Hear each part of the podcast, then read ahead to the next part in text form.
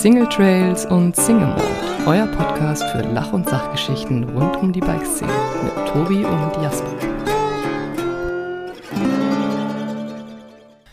Hallo und herzlich willkommen zu einer neuen Folge von Single Trails und Single Mold. Heute spreche ich mit einer ja, ganz besonderen Person, weil wir sind tatsächlich schon relativ viel gemeinsam durch die Gegend gereist. Ähm, und zwar spreche ich mit Ines Thoma. Hi Ines, vielen, vielen Dank, dass du dir heute die Zeit nimmst, mit uns den Podcast zu machen. Ja, vielen Dank, Tobi. Ich freue mich sehr, dass du mich gefragt hast. ja. Ähm, also wir sind jetzt nicht direkt nur zu zweit oder zu dritt durch die Gegend gereist, sondern tatsächlich sind wir jahrelang irgendwie mit dem ganzen ähm, Enduro-Weltcup-Zirkus durch die Gegend gereist und haben uns da immer wieder, äh, immer wieder getroffen. Und genau. ähm, ich finde es total spannend, weil du warst jetzt so ein paar Jahre, ähm, ja, ein paar Jahre länger in diesem, in dem ganzen Enduro-Rennen geschehen, bist viel, viel mehr Rennen mhm. gefahren wie ich dann und ähm, hast dann aber einen relativ klaren Cut gemacht und bist Mama geworden. Hm, und am letzten Wochenende bist du in Riva del Garda am Bike Festival ein Enduro-Rennen gefahren. Also ein, ein E-Bike-Rennen gefahren und mhm. du hattest ein Trikot an, wo auch ganz groß Mama hinten drauf stand. ja, da muss ich gleich mal dazu sagen, das war nicht meine Idee, okay. äh, sondern ähm, der Stan Mavis, unser Klamottendesigner äh, bei Canyon, der hat mir das letztes Jahr einfach ohne Kommentar geschickt, irgendwie so total nett mitten in der Saison. Ich hatte eigentlich einfach clean Canyon-Trikots an beim Rennenfahren und dann hat er mir das Trikot geschickt und für die Romi auch noch ein Trikot mit Baby Shredder hinten drauf. irgendwie so nett war das und äh, genau. Ja. ja. Und ich fand es halt irgendwie ganz cool, das zu sehen und die Bilder von dir zu sehen und äh, du hast das Rennen natürlich wieder gewonnen, eigentlich genau so, wie man es von dir kennt, weil du bist tatsächlich, ich glaube, Deutschlands erfolgreichste Enduro-Pilotin, oder? Also auf die ähm, Jahre gerechnet auf jeden Fall, denke ich, auf die Anzahl der Resultate, genau. Also es gibt ja mittlerweile die Raffaela noch, die jetzt auch mhm. einen Schritt ins Profiteam geschafft hat. Und äh, genau, äh, schauen wir mal in einigen Jahren, wie sie sich so entwickelt, ja. Aber die hat auf jeden Fall auch das Zeug dazu, da ganz äh, vorne reinzufahren, wenn sie, wenn sie will. Ja, als du ins Enduro kamst, also das war ja quasi so, als äh, Enduro-Weltserie gerade aufkam und du warst gleich von Anfang an mit dabei. Ähm, du kamst aber eigentlich vom Cross-Country, oder? Mhm, genau, ja. Also ich habe äh, in meiner Jugendzeit, wie ja die meisten, so im Kindesalter bei uns damals, gell, du bist ja auch schon so alt, mhm. damals ähm, gab es ja, gab's ja noch kein Enduro oder sowas, genau, da ist ja jeder eigentlich so mit Cross-Country gestartet. Und äh, ich auch und äh, bin dann erst so mit dem Eintritt ins U23, also die U23 WM in Val di Sole war tatsächlich mein letztes Cross-Country-Rennen. Also genau, habe das schon auch einige Jahre gemacht. Ja, und ja auch nicht sehr, nicht unglaublich unerfolgreich, oder? Also auch da warst du ja schon sehr, sehr gut dabei und wahrscheinlich wäre dir ja auch eine große Karriere im, äh, im Cross-Country äh, bevorgestanden. Ja, das ist echt eine, eine schwierige Frage. Also ich denke, im Cross-Country ist es ich weiß nicht, ob es da noch mehr der Fall ist, aber es gibt echt einen riesen Unterschied zwischen Nachwuchsalter und Eliteklassen. Das muss man wirklich so sagen. Also es hat sich nicht ähm, rauskristallisiert, dass die, die jetzt im Jugendalter ganz vorne sind, unbedingt auch in der Elite nur ganz vorne sind. Das ist einfach echt so ein krasser Schritt dann da in die Eliteklassen. Darum kann ich es nicht sagen. Aber ja, ich war äh, sehr zufrieden und habe da deutschlandweit irgendwie auch vorne dazugehört. Genau, durfte da auch mal eine Medaille gewinnen, weil ja, aber ähm, ob es jetzt für eine Profikarriere gereicht hätte, ich weiß auch nicht so genau. Okay. Schwierig. Aber hast du dich das. Weiß ich nicht. hast du dich das ein paar Mal gefragt? Weil ich meine, Enduro war ja dann am Anfang doch noch relativ klein und mhm. ähm, ja, ich meine, wenn man so seine ganze, seine ganze Jugend an im Kreis rumfahren verschwendet, dann äh, hat man ja doch irgendwie, äh, dann denkt man sich ja doch irgendwie, hm, gehe ich jetzt wirklich in so eine kleine Start, äh, Sportart, die jetzt gerade erst startet? Ähm, oder ja. war dir klar, nee, nee, komm, ey, ich will was Neues machen, ich hab äh, Bock da drauf? Äh, ja, also da muss ich dazu sagen, so pragmatisch habe ich da wirklich überhaupt gar nicht gedacht. Also witzigerweise, ich habe das Cross-Country gemacht, immer mit dem Ziel, zu Olympia zu kommen und habe dann aber einfach gemerkt, durch Verletzungen im letzten Jahr, ich brauche was anderes. Und als ich das Enduro dann gestartet habe, da war das wirklich für mich nur Spaß. Also wirklich es hört sich irgendwie blöd an, aber das war rein just for fun. Ich habe da niemals gedacht, ich kann da Profi werden, wie du sagst. Ich wusste gar nicht, dass man da Profi werden kann. Ich, ich habe da nicht drüber nachgedacht. Also ich habe okay. das einfach nur gemacht. Das war für mich einfach so ein krasser Kontrast. Die Cross-Country-Zeit, das ist schon echt eine harte Schule, wo man da durchgeht. Also das ist schon ähm, sehr strukturiert, sehr streng irgendwo. Und für mich war dann das Enduro einfach so witzig. Die Leute da und das Format, die Art, Rennen zu fahren, das war irgendwie total cool. Ja. Also gar nicht so drauf bedacht, oh, ich möchte mal mein Geld damit verdienen. Also das, ähm, das war eigentlich nicht so. Okay. Wenn man jetzt vom Cross Country kommt, vor allen Dingen in Deutschland, ähm, dann ich, ich glaube, das hat sich jetzt geändert, aber früher war es vor allen Dingen so, ähm, dass es ja nicht so crazy viele technische ähm, mhm. Strecken gab und die deutschen Athleten technisch nicht so gut waren wie jetzt zum Beispiel die Schweizer oder äh, mhm. die Franzosen. Und mhm. dann bist du aber in den Sport gekommen, wo es ja überwiegend um Technik ging. Ähm, mhm. was hat dich da so dran fasziniert oder hast du auch irgendwie so ein bisschen Schiss vor gehabt, dass du da vielleicht ähm, ja Probleme bekommst oder war Down Bergunterfahren doch so deine Stärke? Also ich würde sagen, im Verhältnis zu den anderen Cross-Country-Fahrerinnen war ich schon gut im Downhill, aber wie du schon sagst, das war damals einfach noch lange nicht so technisch. Also mir würde heute Cross-Country, glaube ich, mehr liegen, als es damals war, weil da war es einfach noch gar nicht so technisch und ich muss schon auch sagen, ich habe da schon jetzt extrem viel dazugelernt. Also ähm, wenn ich jetzt Videos oder Bilder von mir sehe, wie ich angefangen habe mit dem, mit dem Enduro, da habe ich wirklich sehr viel wettgemacht durch ähm, meine Fitness. Also da mhm. war ja auch, ähm, du wirst dich auch noch erinnern, das Format hat sich ja auch geändert im Enduro. Damals waren diese Massenstart-Downhill-Rennen ja noch total angesagt. Mega Avalanche, ja. Track Bike Attack, äh, Scott Gang Battle oder wie die alle da hießen. Ähm, und da konnte man sehr viel mit Fitness wettmachen und das habe ich auf jeden Fall auch gemacht. Ja. Mache ich bis heute noch, würde ich sagen. Also heute noch sind meine Stärken fitnessorientierter und meine Schwächen auf jeden Fall große Sprünge und so richtig draufhalten. Ähm, das ist immer noch so. Okay. Ja, das wäre nämlich jetzt die Frage gewesen, was du so wirklich als deine Stärke ansiehst.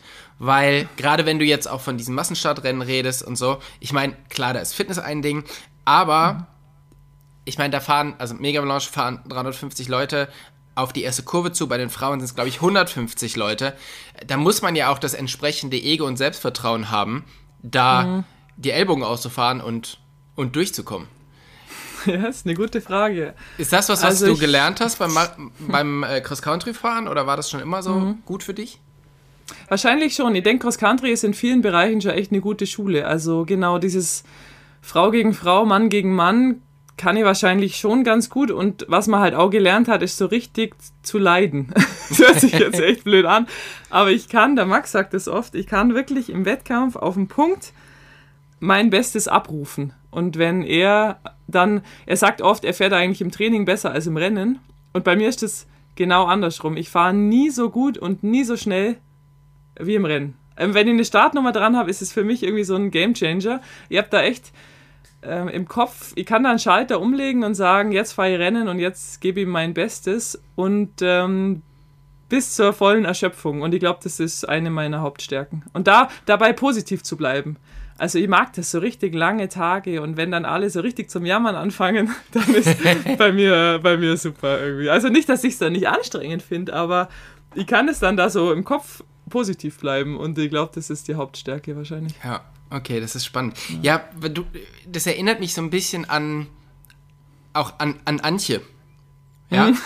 weil du, du, du bist auch so, ähm, ja, du hältst halt als erst in die erste Kurve rein und äh, gewinnst das Rennen und machst halt alle anderen fertig, aber du bist nie so verbissen gewesen. Und mhm, das, das, war die Antje auch nicht. Die ist halt irgendwie runtergefahren, hat irgendwie die Rennen gewonnen und ist halt irgendwie wirklich voll am Gas gewesen und unten hat sie erstmal Kuchen verteilt. So. Genau. Und ja, drum verstehen wir uns auch so gut, die Antje und ich. und das fand ich immer so toll, weil ja. so ähm, irgendwie so in deiner Umgebung war immer gute Laune. Und, das ist äh, nett, dass du das sagst. Das, das hat mich immer total begeistert und äh, fasziniert, weil ähm, klar, ich meine, beim Rennfahren läuft auch nicht jeder Tag immer gut. Mhm. Und ähm, gerade bei so Enduro-Rennen, wo man ja dann auch viel einfach nicht in der Hand hat, ähm, dann hat man hier einen technischen Defekt oder whatever. Ähm, mhm. Aber trotzdem hattest du halt immer irgendwie so diese Leichtigkeit mhm. und diese, äh, diese gute Laune, die du versprüht hast, was äh, immer sehr, sehr schön war. Ja, das ist nett, danke. Also, aber ich muss auch dazu sagen, im Hintergrund, ich bin schon auch ein sehr akribischer, strukturierter Mensch. Also, um dann diese Leichtigkeit am Wettkampftag zu haben, irgendwo, wenn du weißt, was ich meine. Also, ich bin zum Beispiel so, ich richte immer alles am Abend davor her. Da liegt dann alles genau auf dem Bett. Was brauche ich morgen? Was muss ich einpacken? Ich bin da total ähm, penibel in manchen Sachen auch, was man vielleicht im äh, vorne rum dann gar nicht so sieht. Ähm, ja. Okay. Um dann halt irgendwie den Kopf frei zu haben, wenn man so will, wenn es ja. dann drauf ankommt. Ich war ja viel, viel mehr mit deinem, äh, mit deinem Mann oder mit deinem Freund unterwegs und da kann ich sagen, ist es, glaube ich, andersrum, oder? Ja, ja, richtig. Bei Max läuft die Vorbereitung eher ziemlich leicht. Ja, ja genau. Also da ist die Vorbereitung dann drei Minuten und dann geht es mit einem Handschuh an den Start. Genau. Deshalb ergänzen wir uns so gut. Ja, ja, das ist perfekt. Und das, das macht es auch danach aus. Und äh, ich glaube, das macht euch einfach auch zu so einem, zu so einem guten Team, oder? Ja, voll. Nee, das stimmt. Also wir sind in manchen Sachen sehr unterschiedlich und äh, haben uns aber wahrscheinlich jetzt auch in den letzten was sind das jetzt, wie viele Jahre, weiß ich gar nicht, bald zehn, äh, haben wir uns, glaube ich, auch ganz gut so in der Mitte ähm, eingependelt. weißt du wie es ist bei so einem alten Ehepaar, irgendwann trifft man sich in der Mitte. ja, sehr gut. Ich habe ein paar kurze Fragen, und zwar eher Trainingstier oder eher faule Sau? Trainingstier. Eher Talent oder eher Übung? Übung. Ja? Ist das so? Ich glaube schon. Oder? Okay. Puh. Weil ich hätte bei dir nämlich tatsächlich. Also oh ich, nee, weiß nicht. Ich hätte Oder ich bin vielleicht zu schüchtern, Talent zu sagen. also ich hätte dich jetzt tatsächlich auch eher so in die äh, Talentecke gesteckt, oh. weil. Ähm, aber das, das macht vielleicht auch so ein bisschen das aus, dass es bei dir immer so leicht ausschaut. Und es aber am Ende gar nicht so mhm. leicht ist, weil du ja, wie, wie ja, du ja gerade gesagt hast, so im Hintergrund äh, sehr viel dran arbeitest. Mhm. Aber ah, das ist, ähm, das ist sehr spannend. Bin mir nicht sicher, da bin ich mir nicht sicher. Also früher hätte ich irgendwie eher gesagt Übung. Jetzt ist es ja so, dass ich wirklich relativ wenig Zeit für Übung habe, seit die Rumi da ist und es trotzdem nur ganz gut läuft. Aber das ist dann vielleicht eher die Übung, die früher mal war. Ja, ich glaube, da ist schon sehr, sehr Lass viel Talent mit, äh, mit bei. Was war denn für dich immer so das härteste am Enduro-Rennfahren? Das absolute Draufhalten wenn es drauf, ja. Hm. Ja, einfach Passagen, die wirklich augenscheinlich gefährlich sind und dann sagen, egal, mache ich trotzdem.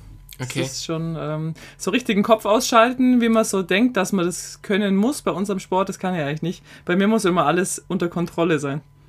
Ja, aber ich meine, das ist ja auch so, die, dieses wirkliche Kopf ausschalten, das ist ja schon ganz lange nicht mehr so, oder? Das hat man früher mal den Downhillern nachgesagt, die halt irgendwo Kaprunen gefahren sind oder whatever. Mhm. Aber ich meine, mittlerweile ja gerade auch bei den äh, EWS-Rennen und so, da muss man ja einfach mit Köpfchen fahren, sonst, äh, sonst schaffst du diese ganzen ja. langen Tage ja nicht, ohne irgendwo vom Baum ja, zu kleben. Ja. Das äh, gebe ich dir auch recht, ja, das stimmt. Mhm, das und, stimmt. und was war immer so das Beste? Also ich finde die Community, die so herrscht in der Enduro-Welt, ähm, das ist schon was, was mir immer nur auch dran hält, das zu machen. Ich finde, es sind sehr viele tolle Leute dabei. Ja, ja, das stimmt. Also ich glaube, so. es ist auch, glaube ich, ein bisschen, ähm, bisschen verbissener geworden, oder? Ja, auf jeden Fall. Das schon. Also, oder professioneller, kann man vielleicht äh, besser sagen. Ja. Ähm, aber, aber die Leute sind trotzdem noch, trotzdem noch mega freundlich, finde ich. Okay. Du bist ja mittlerweile selber Podcasterin und hast einen äh, Podcast, der heißt Mountainbike Pasta Party. Und erklär doch mal so ein bisschen, weil du machst ja nicht alleine, aber was sind so die, die Stories dahinter oder worüber redet ihr? Ja, das war echt schon immer so ein Traum von mir, aber wie es halt so ist, so viele Projekte. Und dann haben wir letzten Winter habe ich irgendwie gedacht, oh, ich möchte endlich mal diesen Podcast starten und zwar mich mehr mit dem Thema Rennsport beschäftigen. Mhm. Also ich höre halt selber ähm, auch total gerne Podcasts natürlich, sonst würde man das nicht machen. Hör mir auch viel euren Podcast an oder den Besenwagen-Podcast. Und der beschäftigt sich halt rein mit Rennrad-Rennsport auch ein bisschen Cross-Country. Und das finde ich irgendwie total cool. Und habe immer gedacht, ja, sowas mal zu machen, aber halt einfach mehr die Geschichten aus dem Gravity zu erzählen oder aus allen Mountainbike-Disziplinen. Was stecken da für Leute dahinter? Was sind das für Charaktere, die so Rennen gewinnen? Und was steckt da dahinter, so Profi zu sein? Und ja, das machen wir jetzt. Der Larry mhm. und ich. genau, also du machst das mit dem Larry. Ähm, erklär mal mhm. kurz, wer ist, wer ist der Larry?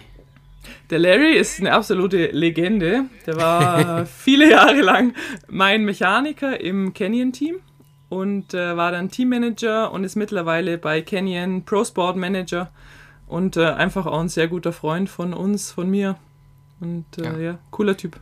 Ja, auf alle Fälle. Deshalb empfehle ich den Podcast sich mal anzuhören. Ähm, ihr beide habt sicherlich viele, viele Geschichten zu erzählen und äh, da kommt bestimmt auch noch, äh, noch einiges, was ihr noch nicht erzählt habt. Und, Wir sind erst am Anfang. Genau, eben. Also von daher ähm, ist, das wird bestimmt richtig, richtig gut und äh, ich bin gespannt, was, ihr, was für Geschichten ihr noch alles so auspackt. Danke. ähm, es war irgendwie immer klar, dass die Ines, die wird irgendwann Kinder haben. Also mhm. so wie, ähm, so strukturiert, wie du halt unterwegs bist, war aber diese Planung irgendwie schon immer klar. Und du hast das auch immer so ganz klar kommuniziert, dass du halt irgendwann den, den Profisport erstmal an Nagel hängst für eine Zeit und dann Kinder haben wirst. Ähm, wann hast du dich denn final fürs Kind und gegen die, ich sag jetzt mal, gegen die Karriere entschieden?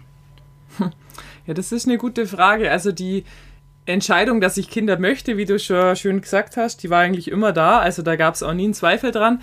Letztendlich dann den Zeitpunkt zu finden, war dann doch gar nicht so einfach. Das ist wirklich so, man ist ja in seinem Trott drin. Entweder man hat eine mega gute Saison gehabt und denkt dann, ja, jetzt passt nicht, oder es war eben gar nichts und man denkt, ach, jetzt passt auch nicht. Jetzt muss ja erst wieder da anschließen und die, die Verträge verlängern sich ja auch dann immer um zwei, drei Jahre wieder und mhm. Genau, und ich muss echt sagen, ich weiß, für viele Menschen war das eine schwierige Zeit, aber Corona-Zeit war für mich eine super geniale Zeit, weil ich so zur Ruhe gekommen bin und mich ein bisschen besinnen konnte und gedacht habe, eigentlich willst du immer Kinder, wieso machst du es nicht einfach? Und ähm, das da so ein bisschen einen Sinneswandel hatte und das dann dafür genutzt habe, wenn man so will. Mhm.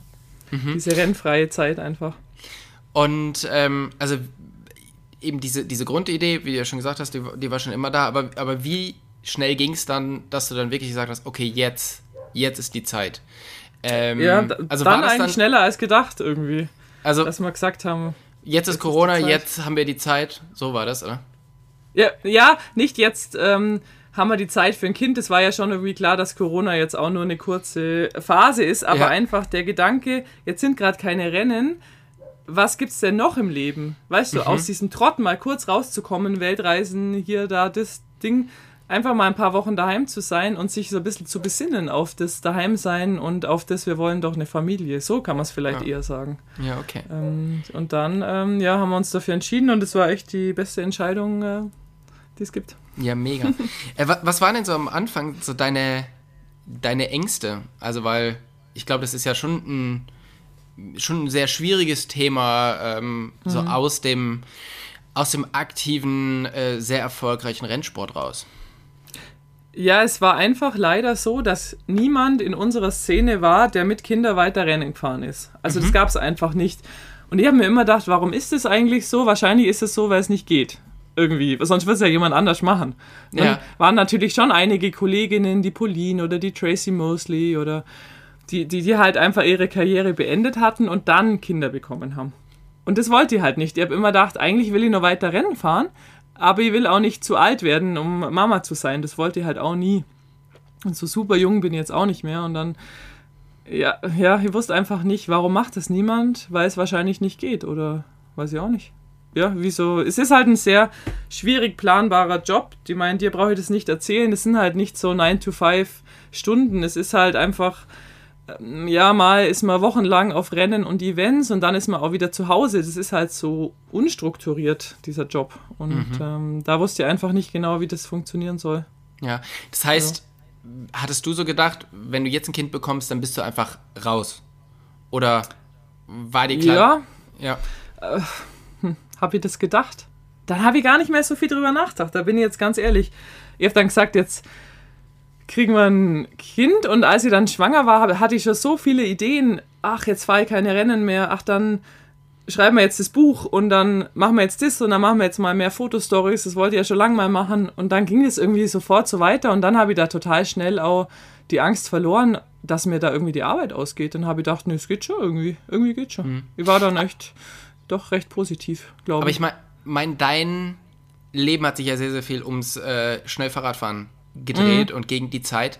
Und mhm. ich sag mal so, gerade auch diese ganze, diese ganze Junioren-Geschichte, Cross-Country, da, das ist ja auch nicht immer nur super cool und man muss ja dafür sehr, sehr viel verzichten. Also man macht das nicht nur, weil man den Erfolg will, sondern weil dieses Rennenfahren ja ein, einfach zu einem gehört, oder? Mhm. Und das glaube ich bei dir jetzt immer noch, dass Rennenfahren einfach ein, ein großer Teil so deiner, mhm. ja, deine, deines Lebens ist.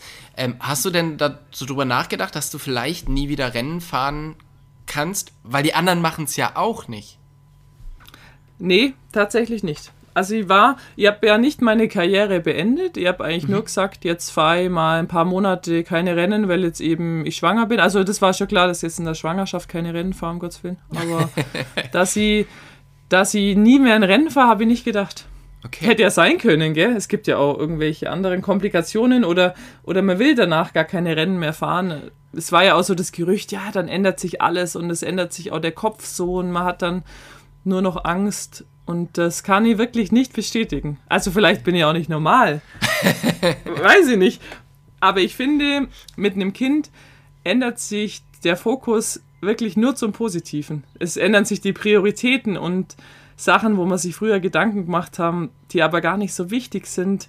Das wird besser, aber dass man jetzt deswegen keine Rennen mehr fahren will, nee, kann ich nicht sagen. Okay. Also, und m hast du denn im Vorfeld mit deinen Sponsoren darüber gesprochen, dass du jetzt eine Zeit raus bist? Oder hast du die einfach, ähm, ja, haben die das einfach so, so ähm, dann, ja, du hast ihnen das irgendwann erzählt und dann war es gut. ja, das war echt nicht so einfach. Also im Vorfeld, dass ich das jetzt plane, habe ich natürlich nicht erzählt, weil das sind ja schon wirklich dann irgendwann intime Details. Mhm. Es mhm. geht ja echt auch niemandem was an.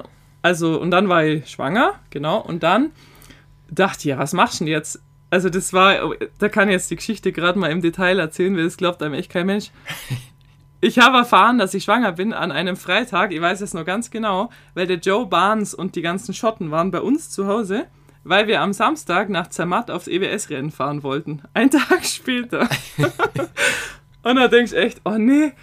Und dann freut man sich, aber man denkt auch, was mache ich denn jetzt? Und dann denkt man, ich habe mir gar keine Gedanken im Vorfeld drüber gemacht, kann man jetzt überhaupt nur Rennen fahren? Ist es jetzt sicher, wenn das auf diesem Test steht oder kann das dann auch nicht so sein? Weißt du? Macht ja. man sich nie Gedanken drüber im Leben, außer in dem Moment. Und dann äh, stand ich erstmal da und dachte, was mache ich denn jetzt? Das war schon wild. Und wo, wofür ja. hast du dich dann entschieden? Was hast du dann gemacht?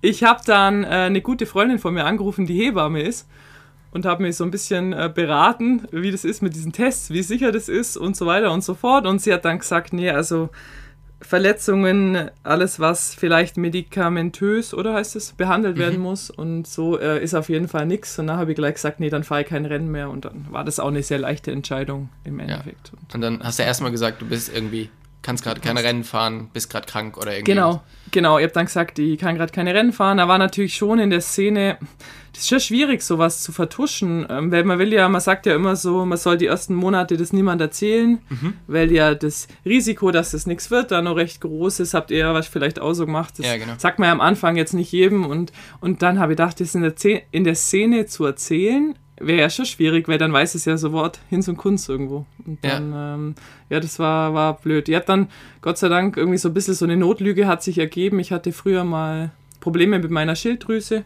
und die waren dann wieder da, diese Werte, aufgrund der Schwangerschaft.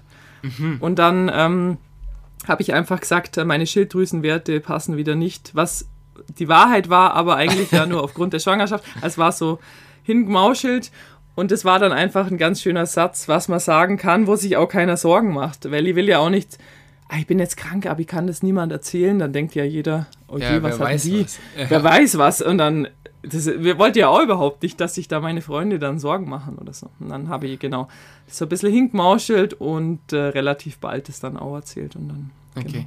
Und wie sind so deine, ähm, deine Sponsoren damit umgegangen? Ja, total cool eigentlich. Also, der Andreas Walzer, das weiß ich noch genau, der Pro Sport Manager von Canyon, hat dann irgendwie gesagt, ja cool, ja super, ja, er hat auch Kinder und toll und äh, wie machen wir das jetzt? Ja, das weiß ich jetzt auch nicht, das hatten wir jetzt auch noch nie den Fall. Wir machen das einfach so, wie du es willst. Ah ja, mega. Und ich so, wie, wie ich's will. so, irgendwie, es war total, ja, willst du noch Rennen fahren? Ja, ja, auf jeden Fall. Ah ja, super, dann schauen wir halt mal da mit Elternzeit und so und dann äh, ändern wir deinen Vertrag und alles super. Ah ja, Das, das war echt äh, cool.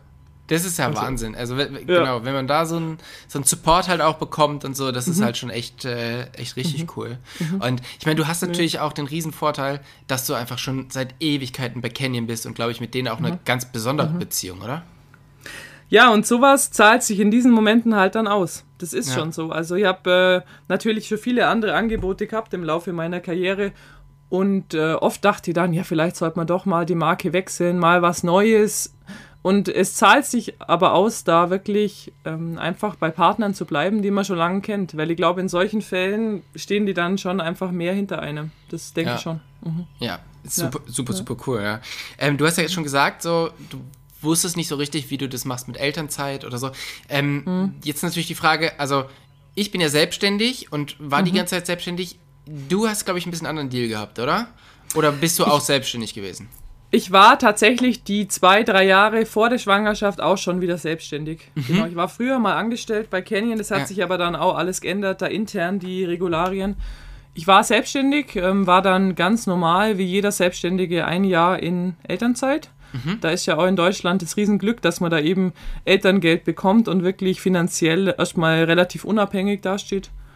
Und ja. ähm, habe in der Zeit meine Verträge alle geändert. Also ich bin aus dem Rennteam rausgegangen, bin ich immer noch und habe gesagt, ich mache mein eigenes Ding. Ähm, habe jetzt einfach als Selbstständige meine eigenen Sponsoren, bin nicht mehr Teil eines Teams und äh, ah, okay. wur wurschtel da so selber vor mich hin, weil das hat sich dann schon festgestellt. Also es waren alle wirklich sehr unterstützend, aber Teil eines Rennteams zu bleiben, das hat sich doch als schwierig herausgestellt. Also der Barell, der die Teams bei Canyon da ähm, größtenteils managt, ich kann jetzt nicht sagen, dass er das nicht unterstützt hat, das wäre total falsch, aber er hatte einfach da eine andere Vorstellung davon. Also das war einfach schon so, Teil eines Teams zu sein, hieß dann wirklich zum Beispiel den gesamten Weltcup mitzufahren.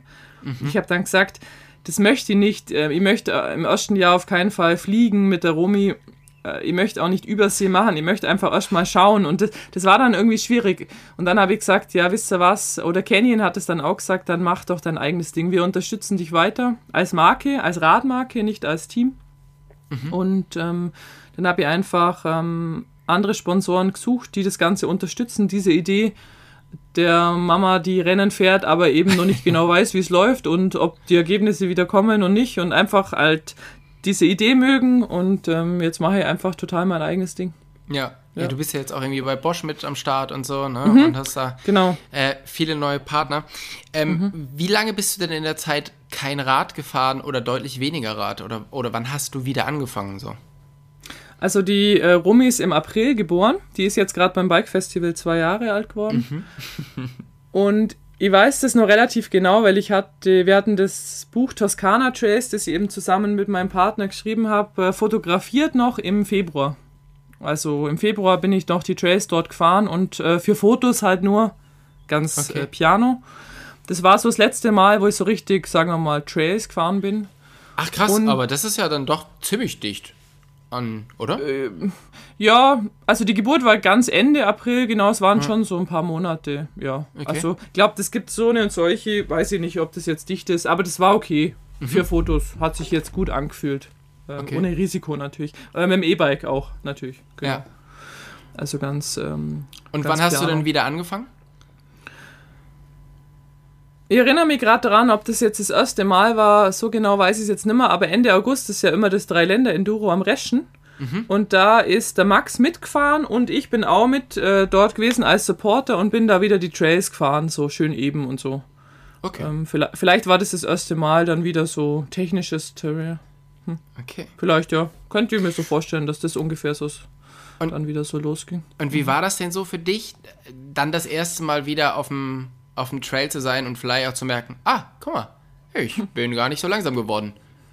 Ja, so irgendwie. Also ähm, so, eine, so eine echte Kopfblockade hatte jetzt eigentlich nie so, was schon so ist und es ist jetzt noch so und ich glaube, dass das auch so bleibt, dass ich so richtig riskante Manöver, die ich einfach nicht gescheit kann, das mache ich auch nicht mehr. Weil es sich einfach nicht mehr lohnt. Also ich konnte noch nie gut springen und das weiß ich auch Und ich würde jetzt nicht mehr irgendwelche großen Dirt Jumps probieren, was ich früher vielleicht mal probiert hätte. Äh, das sage ich jetzt einfach, das mache ich jetzt irgendwie nicht. Und fühle mich auch gut damit. Also lasse ich mir auch gar nicht mehr überreden, das passt schon. Bin jetzt auch ein, zwei Mal bei den EWS mal um so einen großen Sprung irgendwie rumgefahren. Chicken Line. Denke ich, also auf die zwei Sekunden kommt es auch nicht an. Ja. Äh, genau. Also ähm, so würde ich sagen, und so war das von Anfang an. Ich habe mich recht schnell wieder wohlgefühlt in den Komfortbereichen, in denen ich halt schon immer mich wohlgefühlt habe. So. Mhm. Und ähm, körperlich ist es natürlich schon eine Sache, so eine Geburt. Also man verliert wirklich extrem die Chorspannung im, im Zentrum so die, ja, das, das, wie soll man das beschreiben? Die Bauchmuskeln, die gehen ja auf die Seite, um da Platz zu lassen fürs Baby. Ist ja echt eine tolle Erfindung, sowas. Und die gehen dann irgendwann wieder zusammen. Äh, mal mehr, mal besser. Und ähm, das hinterlässt auf jeden Fall schon so ein relativ schwaches Zentrum. Und da muss man wirklich auch ähm, was dafür tun, dass das wieder wird. Also das ist nicht so ganz von selber verwurstelt, sondern. Muss man ein bisschen dran gucken. arbeiten. Ja, ja, muss man schon.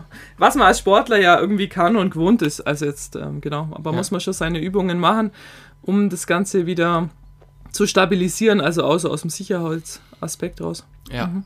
Was würdest du sagen, ja. so, so Pace-mäßig, bist du jetzt hinter der Pace von vor der Schwangerschaft oder bist, ist es ziemlich ähnlich? Hast du das wiedergefunden, so wie du, ähm, wie du davor warst, oder? Also langsamer als davor. Ähm, und das ist schlicht und ergreifend den Grund, es hat nichts Körperliches. Oder, warte, ich muss überlegen. Ich denke, körperlich ist es eigentlich auf einem ähnlichen Stand wie zuvor. Vom Kopf ist es wirklich auch okay. Aber was ich wirklich merke, ist das Trainingsdefizit. Mhm. Also, das, du kannst es einfach nicht vergleichen. Ich bin früher, ähm, ja, im im Januar schon zwei, drei Wochen im Finale gewesen beim Shuttle mit halt wirklich schnellen Rennkollegen. Habe viele Tage im Bikepark verbracht und habe das halt wirklich trainiert, schnell zu fahren.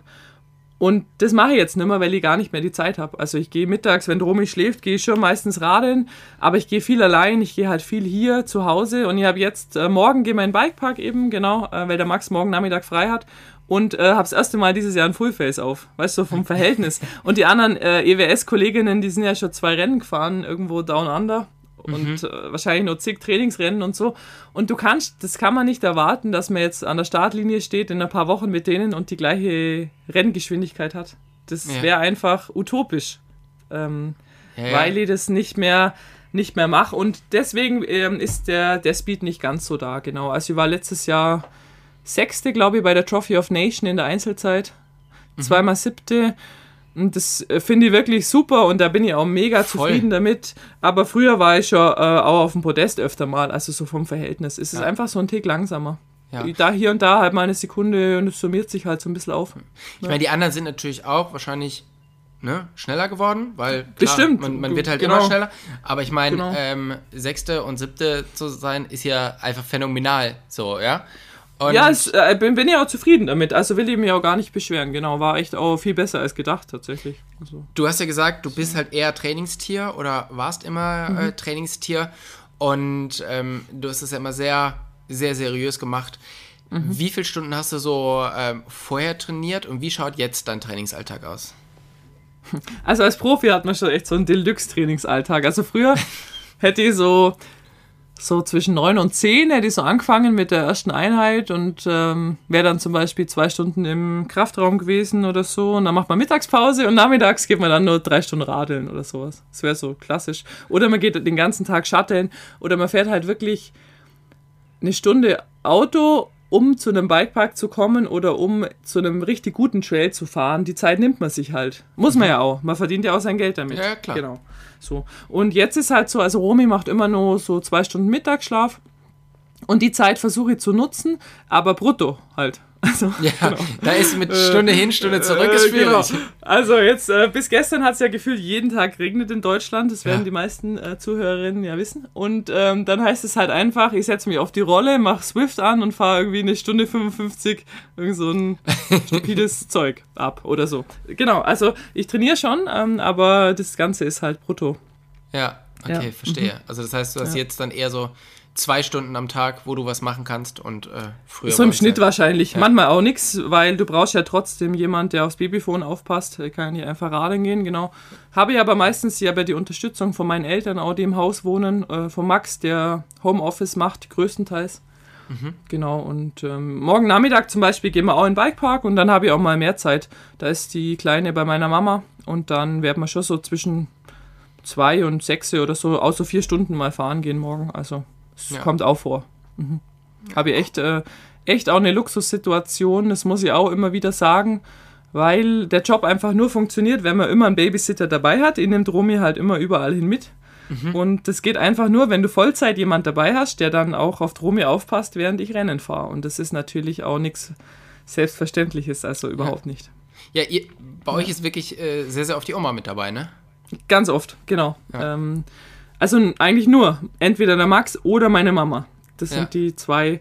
Der Max nimmt halt da wirklich alle seine Urlaubstage dafür und hat auch die Stunden reduziert bei seinem Job. Und ähm, genau, und meine Mama hat da total Lust. Die ist auch echt, wer die schon mal erlebt hat auf dem Rennen, die geht da drin auf. der ganze Tag äh, mit der Romi dann da irgendwie cooles Zeug machen.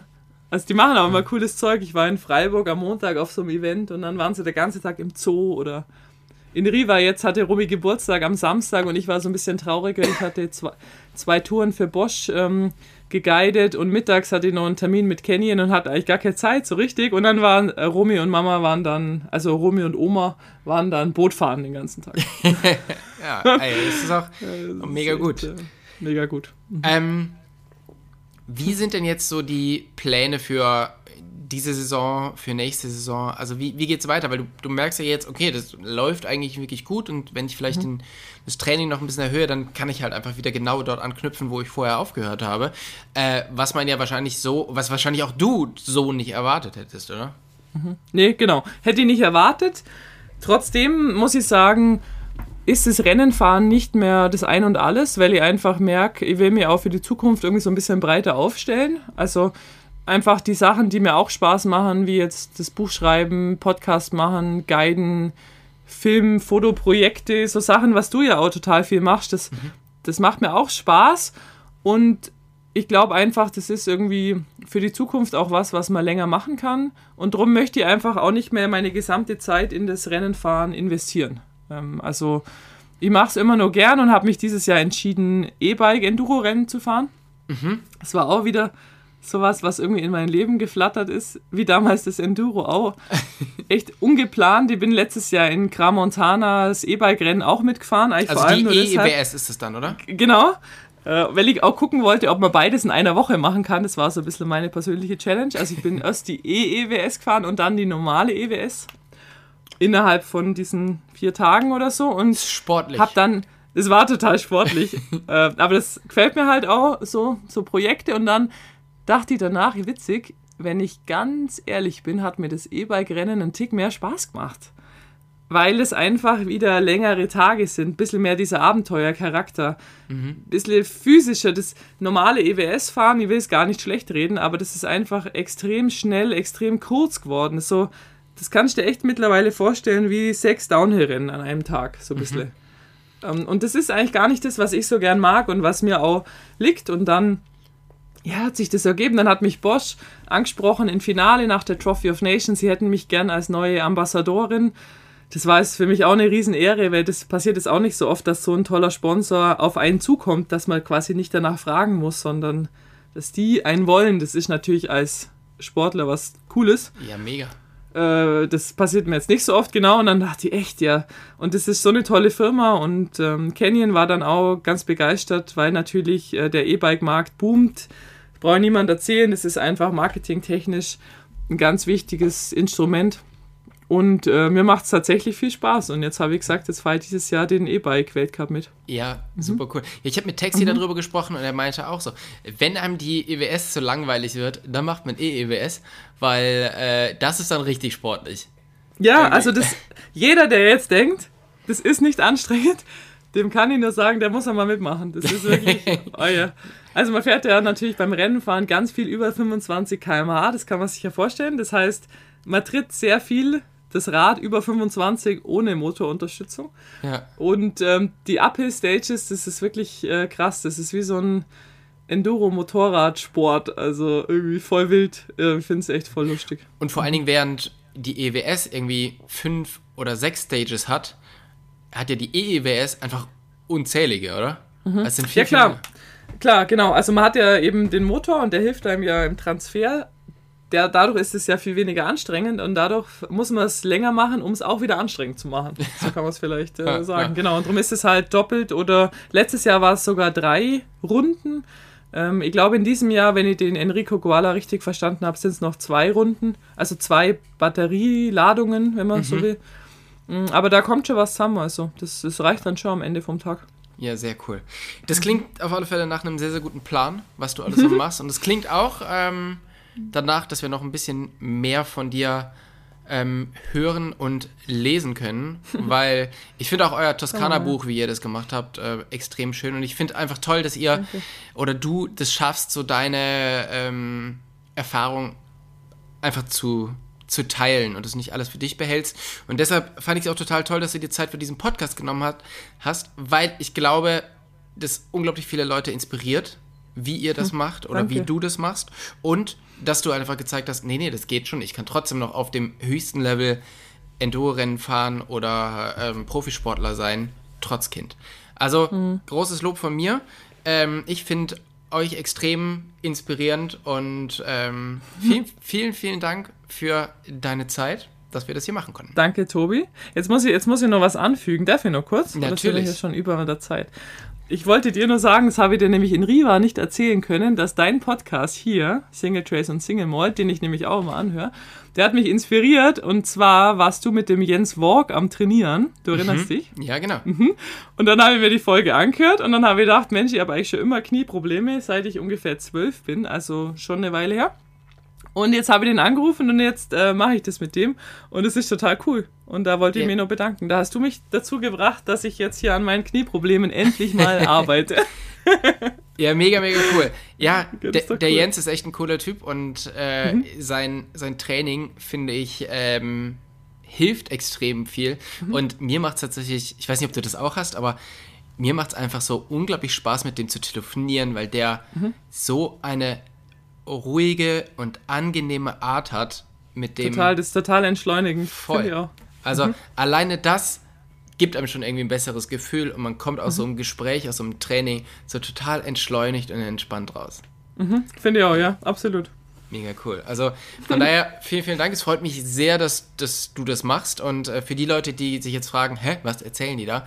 Guckt nochmal ähm, ein paar Folgen zurück. Ist ähm, bewusst gesund und hört da mal rein.